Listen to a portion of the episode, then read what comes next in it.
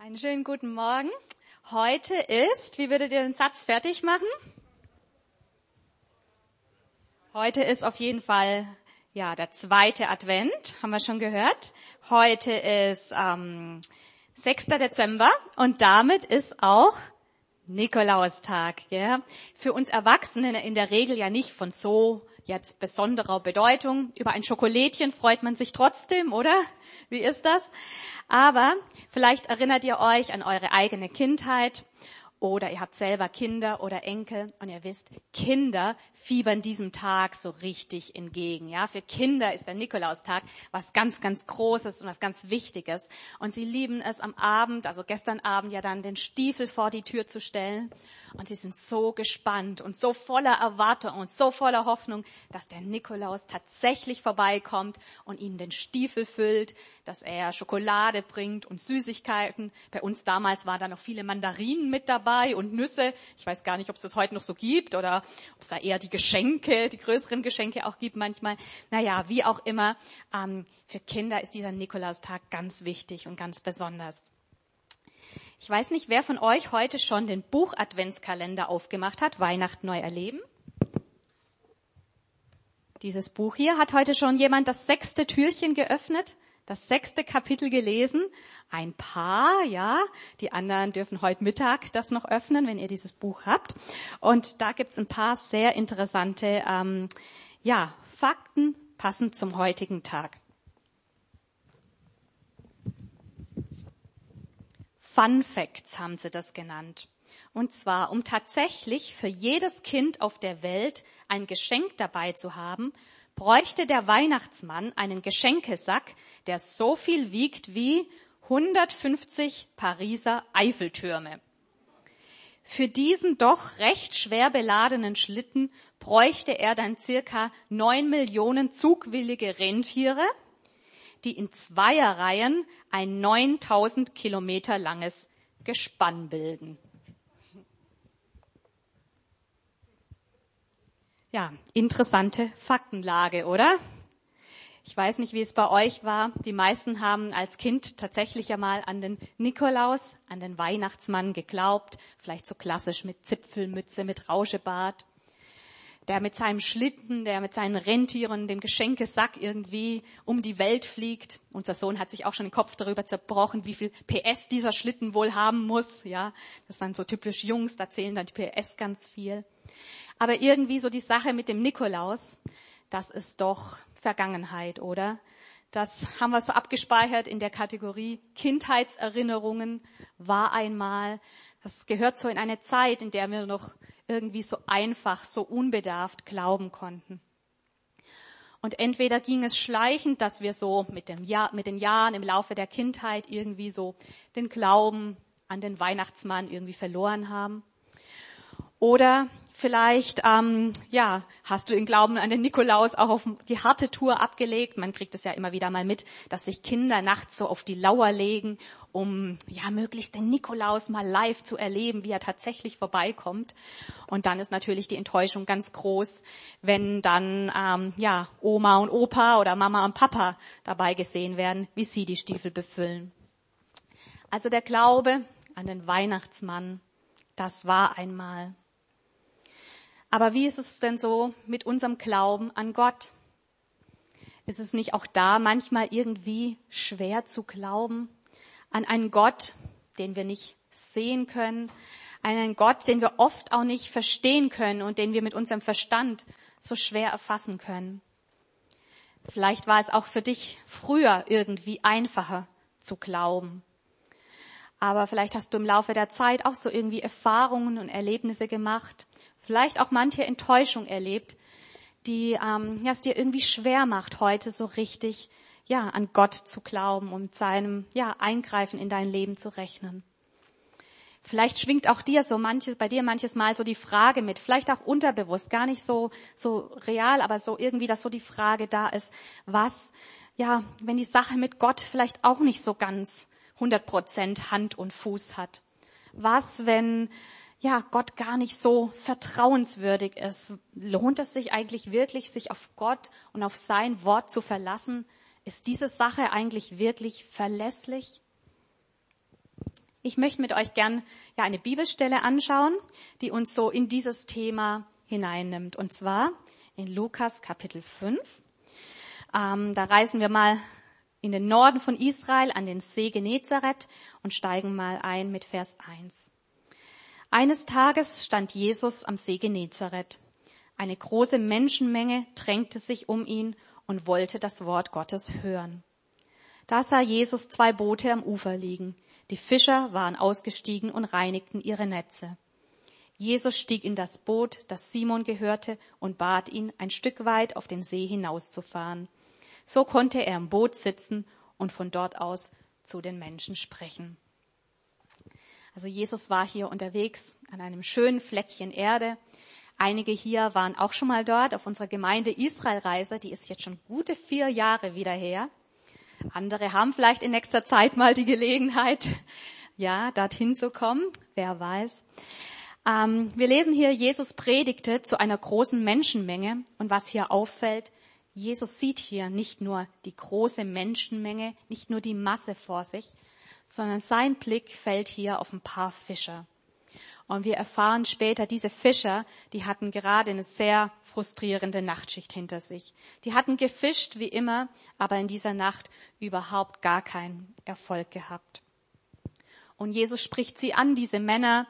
Ähm, vermutlich kommt es zu einem kleinen Smalltalk, lesen wir nicht hier, aber letztlich kam es dazu, dass Jesus von einem der Fischer, von Simon, dann mit dem Boot ein Stück aufs Wasser rausgefahren wurde und dass er von dort aus, vom Boot aus weiter predigen konnte. Und ich kann mir sehr gut vorstellen, ja, wie Simon Petrus im Laufe dieser Predigt echt mit dem Schlaf gekämpft hat. Ist euch das auch schon mal passiert? In einer Predigt mit dem Schlaf kämpfen? Boah, das ist echt hart, oder? Also ich hoffe, gerade im Moment geht's niemandem so. Wir haben jetzt auch nochmal gut durchgelüftet und so. Aber das ist echt nicht so lustig, wenn man ähm, ja total müde ist und der Predigt ja äh, mit dem Schlaf kämpft. Aber hier das Boot hat geschaukelt, ja. Jesus hat ja auch nicht nur 25 Minuten vermutlich gesprochen. Und dieser Simon vor allem hatte die ganze Nacht durchgemacht. Er hatte eine Nachtschicht hinter sich, hatte sich echt abgerackert. Und als endlich so das Amen kam, als Jesus fertig war, ich glaube, er hat einfach im ersten Moment seine Chance darin gesehen, jetzt endlich den Rückweg anzutreten, endlich nach Hause zu kommen und in sein Bett zu fallen. Aber es kommt anders. Jesus hat da noch was für ihn. Vers 4. Als er, Jesus aufgehört hatte zu reden, wandte er sich an Simon und sagte, fahr jetzt weiter hinaus auf den See, werft dort eure Netze zum Fang aus. Nix mit Nachtruhe. Und Simon Petrus wird sich gefragt haben, was? Habe ich das richtig verstanden? Hat er das jetzt wirklich gesagt? Träume ich schon? Höre ich schon irgendwie komische Sachen? Denn was Jesus hier vorschlägt, was Jesus hier für einen Auftrag gibt, das macht überhaupt gar keinen Sinn. Das war so völlig unlogisch. Gefischt wurde nachts, nicht tagsüber. Das war so eine hundertprozentige Fischerregel. Ja, da gab es gar nichts dran zu rütteln, da musste man gar nichts in Frage stellen. Das war so ein Grundsatz über Generationen hinweg wurde das so und nicht anders gemacht, weil es einfach nur so funktioniert hat. Und alles andere, was Jesus hier vorschlägt, eigentlich völliger Quatsch.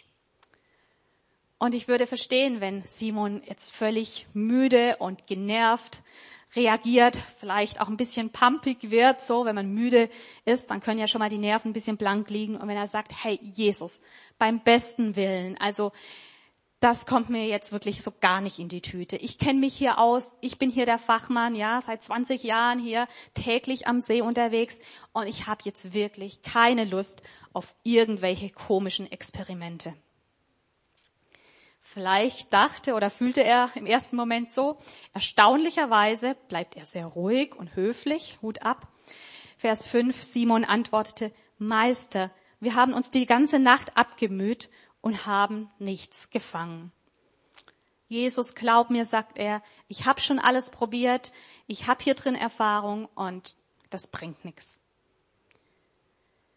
Ich habe mir die Frage gestellt, wie sieht es denn bei uns aus, bei dir und bei mir? Ich glaube nämlich, im Grunde genommen geht es uns ganz oft genauso, dass auch wir unsere Erfahrungen gemacht haben, Natürlich die guten Erfahrungen, aber auch negative Erfahrungen, dass auch wir Enttäuschungen erlebt haben. Und manche Dinge, die scheinen einfach so zu sein, wie sie sind. Die scheinen so festgelegt zu sein, so, ja, vielleicht auch aussichtslos und hoffnungslos. Und es erscheint uns so unlogisch, dass gerade ja in diesen Punkten noch noch ähm, ja Chancen drin liegen sollten. Dass es erscheint uns unlogisch, gerade hier Jesus zu vertrauen und zu glauben und dran festzuhalten, dass sich hier etwas verändert.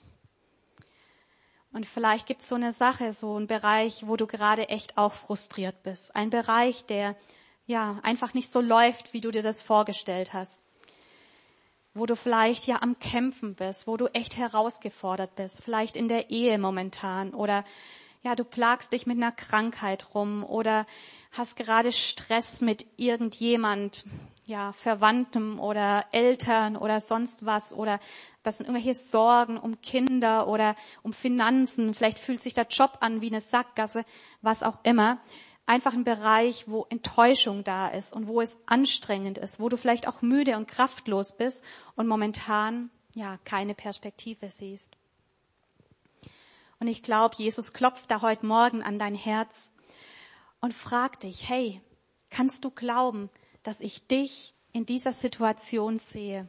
Ich sehe hier nicht nur die ganze Gemeinde, alle CCBler, die hier zusammen sind, sondern kannst du glauben, dass ich gerade dich sehe in dieser Situation, so wie ich damals am See Genezareth die Fischer gesehen habe, inmitten dieser ganzen großen Menschenmenge sie gesehen habe in ihrer Situation. Kannst du glauben, dass ich gerade dich heute in deiner Situation mit deinem Bereich sehe? Und kannst du mir vertrauen, dass ich hier was vorhab, dass ich hier Möglichkeiten habe? Kannst du mir vertrauen?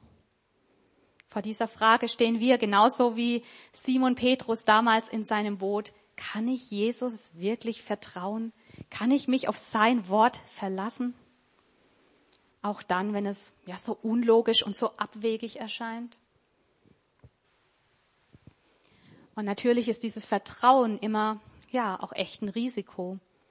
Simon hatte das Risiko, dass sich das Ganze mit dem tagsüber nochmal da rausfahren und die Fische, äh, die Netze auswerfen, dass sich das als ein Riesenflop rausstellt. Dass es einfach nur Blödsinn ist, nicht funktioniert, dass er vor seinen Kollegen als, ähm, ja, Blödmann irgendwie dasteht, dass er für na sehr naiv gehalten wird und dass er einen Haufen Arbeit nochmal machen muss. Er wusste nicht, wie die Geschichte ausgeht. Es war ein Risiko, sich darauf einzulassen. Aber irgendetwas in ihm sagte, dass er sich einen Ruck geben soll und dass er wirklich Jesus vertrauen soll. Und so lesen wir in Vers 5, Simon antwortete, Meister, wir haben uns die ganze Nacht abgemüht und haben nichts gefangen, aber, aber weil du es sagst, will ich die Netze auswerfen. Das heißt unterm Strich, ja, für mich macht es keinen Sinn und ich weiß nicht, was es wirklich bringen soll und wie es funktionieren soll. Meine Erfahrungen sprechen dagegen, aber weil du es sagst, Jesus, deshalb will ich mich darauf einlassen, deshalb will ich dem Ganzen eine Chance geben. Und dann heißt es weiter, das taten sie dann auch. Und sie fingen eine solche Menge Fische, dass ihre Netze zu reißen begannen.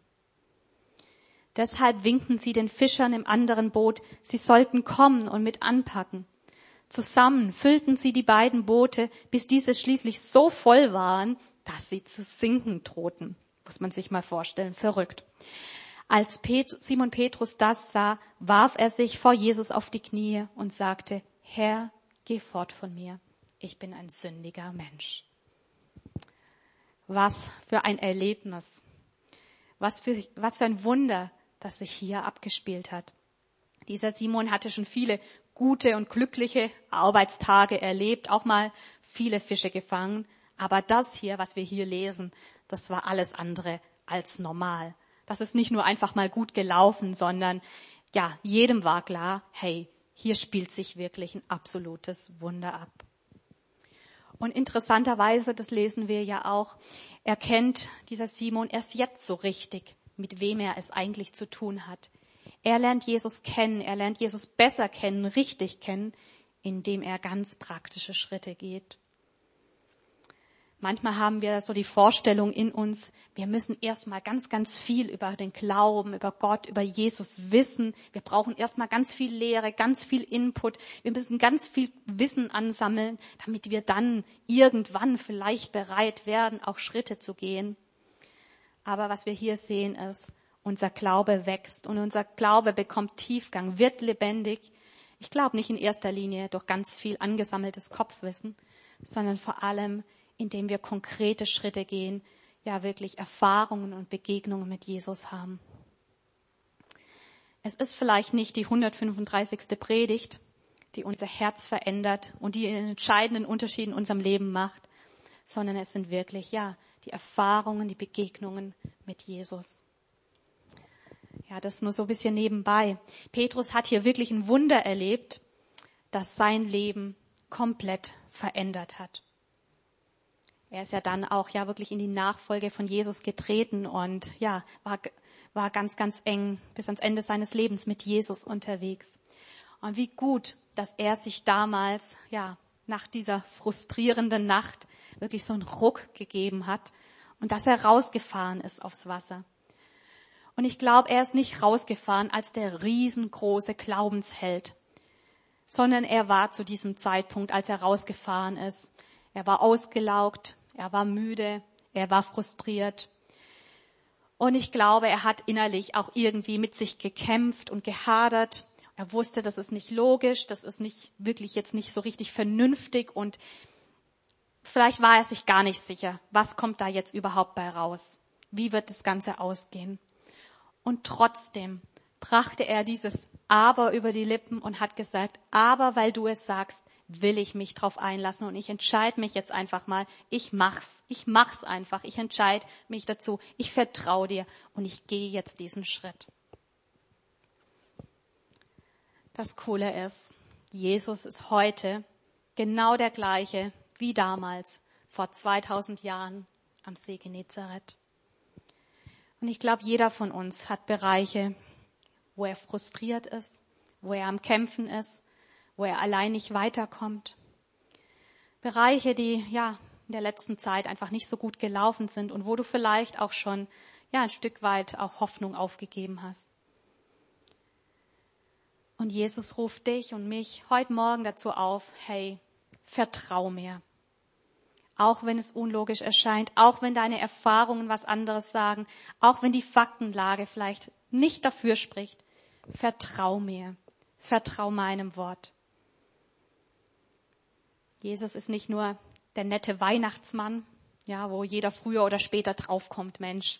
Naja, schöne Geschichte, aber mehr halt auch nicht dahinter.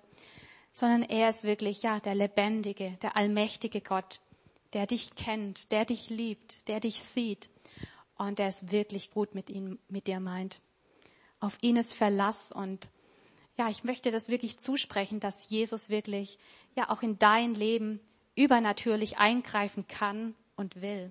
Dass er Wunder tun will. Das haben wir heute in diesem Gottesdienst hier auch schon so gesungen und so, ja, auch mit, mit Gebeten und mit Liedern bekannt. Und das ist wirklich so. Jesus möchte in deinem und meinem Leben Wunder tun. So die Weihnachtsgeschichte ist ja eigentlich nichts anderes als die Geschichte von einem riesengroßen Wunder, das sich ereignet hat. Dass der Sohn Gottes den Himmel verlassen hat und so klein wurde, dass er in einen Kinderwagen gepasst hat, das ist doch das größte Wunder aller Zeiten. Und das feiern wir und darauf bereiten wir uns jetzt gerade vor in dieser Adventszeit, dass wir dieses Wunder wirklich feiern. Und Gott lädt dich ein, auch jetzt in dieser Vorweihnachtszeit und sagt, hey, ähm, erwarte auch wirklich Wunder und persönliche Wunder in deinem Leben. Jetzt gerade, wo wir so dieses große Wunder feiern, vertrau mir drauf, dass ich auch in deinem Leben kleinere und größere Wunder ganz konkret tun will. Gott ist ein Gott, der Wunder tut. Und er möchte wirklich, ja, auch in dein Leben echt seinen göttlichen Segen reinbringen. Und er lädt dich ein und sagt, bring mir doch wirklich die Bereiche deines Lebens, in denen du, ja, Veränderung brauchst, wo du enttäuscht bist, wo du frustriert bist, wo du müde geworden bist, wo du negative Erfahrungen gemacht hast. Bring mir das und lass mich da reinwirken. Lass mich Wunder tun in deinem Leben. Jemand hat mal gesagt, lass nicht zu, dass die Erfahrungen der Vergangenheit dich daran hindern, die Wunder der Zukunft zu erleben. Mich hat es so angesprochen. Lass nicht zu, dass die Erfahrungen der Vergangenheit dich daran hindern, die Wunder der Zukunft zu erleben. Gott hat Wunder für dich vorbereitet in der Zukunft. Sei wirklich offen dafür. Wir hatten es vorher vom Nikolaus und seinem Stiefel. Ich habe meinen Stiefel mitgebracht.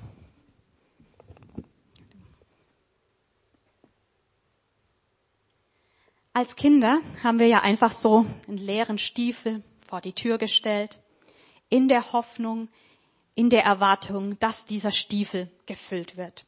Garantien gab es nicht. Die Faktenlage, wir haben es vorher nachgelesen im Buch, auch etwas fraglich. Aber im kindlichen Glauben haben wir es einfach ausprobiert. Wir haben einfach den Stiefel rausgestellt und gesagt, und wir gucken mal, was passieren wird. Und ich glaube, Gott fordert uns heute dazu raus und sagt, hey, komm auch du zu mir und stell mir einfach so deinen Stiefel hin. Komm zu mir wie ein Kind, gar nicht kompliziert, gar nicht verkopft. Ja, ein Kind, das weiß auch nicht alles und hat gar nicht den Anspruch, da mit dem Nikolaus alles zu verstehen, aber einfach vom Herz her, lass dich einfach drauf ein, stell einfach deinen Stiefel raus und lass dich überraschen, was ich tun kann, was ich für dich bereit halt, wie ich dich beschenken will. Probier's einfach aus. Gib mir eine Chance. Und ich lade uns ein, dass wir jetzt einfach, ja, auch nochmal miteinander so in Gottes Gegenwart gehen, vor Gott kommen. Und ja, einfach Zeit jetzt nochmal mit ihm verbringen und ihn wirklich auch an uns wirken lassen. Ich möchte gern auch mit uns beten und wer möchte, darf auch dazu aufstehen. Es hilft manchmal einfach auch nochmal, sich so aufzumachen. Und wir stehen jetzt wirklich so gemeinsam auch vor Gott, der uns kennt, der uns sieht, der es so gut mit uns meint.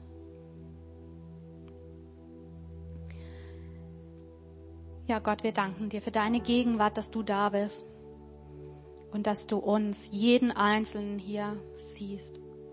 Dein Blick ist nicht nur auf der großen Masse, sondern wirklich bei jedem Einzelnen. Und du interessierst dich für unsere Situation. Und du weißt, welche Bereiche ja, es in unserem Leben gibt, welche Situationen da sind in unserem Leben, die uns wirklich Mühe machen, die anstrengend sind, wo wir frustriert sind, wo wir selber nicht weiter wissen, wo wir ja vielleicht auch wirklich negative Erfahrungen gemacht haben. Und diese Bereiche bringen wir dir, legen sie dir hin. Ich lade dich ein. Sag das jetzt Gott auch in deinen eigenen Worten. Wo so ein Bereich ist, wo du wirklich, ja, Veränderung brauchst und Gottes Eingreifen brauchst.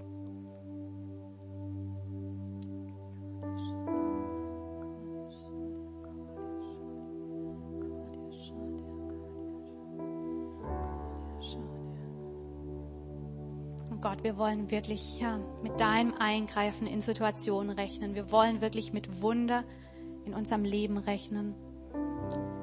Du sagst uns zu, steht in Jeremia, ich weiß, was für Gedanken ich über euch habe, spricht der Herr. Gedanken des Friedens und nicht des Leides, dass ich euch gebe Zukunft und Hoffnung. Gott will uns Zukunft und Hoffnung geben. Er hat gute Gedanken über uns. Und ihr werdet mich anrufen und hingehen und mich bitten und ich will euch erhören. Gott, auf diese Zusage wollen wir uns stellen, dass wir dich anrufen und du wirst uns erhören. Und wir beten wirklich ganz konkret, ja, um Wunder in unserem Leben, um Wunder auch jetzt in dieser Weihnachtszeit, wo sich, ja, wo wir so ein riesengroßes Wunder ähm, ja feiern, beten wir, dass auch wir Wunder in unserem eigenen Leben erleben dürfen, dass wir Weihnachten noch mal ganz neu erleben dürfen, weil wir ja wirklich Dinge mit dir ganz persönlich erleben. Gott, und du hast gehört, was für Bereiche wir dir jetzt hingelegt haben. Und ich glaube, dass hier Menschen sind, die sagen, ja, sie wünschen sich wirklich, ja, dass dein Friede und dass Versöhnung reinkommt in Beziehungen. Jetzt in dieser Vorweihnachtszeit mit Verwandtschaften, all den Dingen, wo es so oft Stress gibt und Streit gibt. man sich vielleicht aus dem Weg geht oder einfach Konflikte da sind, Dinge ungeklärt sind. Gott, wir beten, dass du da wirklich reinkommst mit Ruhe, mit Ordnung, mit Frieden, dass Menschen wieder aufeinander zugehen können, Dinge klären können, dass wirklich für echte Versöhnung geschieht, dass Beziehungen wiederhergestellt werden, auch unter Ehepartnern, mit Kindern, Gott, dass wirklich Versöhnung reinkommt. Gott, jeden, der das betrifft, der dir diesen Bereich hingelegt hat, ja, ich bete wirklich, dass er erlebt, wie du da am Wirken bist, wie du da Wunder in Gang bringst, dass echte Versöhnung passiert, die so menschlich gesehen gar nicht gemacht sein kann oder möglich ist, aber ja, wo wirklich du auch Herzen veränderst. Wir beten wirklich für Wunder, Wunder der Heilung, wie wir es heute Morgen schon bei Jannes gebetet haben. Gott, beten wir, dass wirklich jeder, der hier körperliche Leiden hat oder der auch seelisch wirklich am Kämpfen ist, beten wir wirklich um göttliche Heilung, um Wiederherstellung, dass du Wunder tust. Du kannst auf so vielfältige Weise Wunder tun. Wir wollen dir wirklich Wunder der Heilung zutrauen und beten das auch jetzt, dass du deinen göttlichen Arm ausstreckst, Gott, dass wirklich Wunder passieren. Wir beten für Wunder der Versorgung.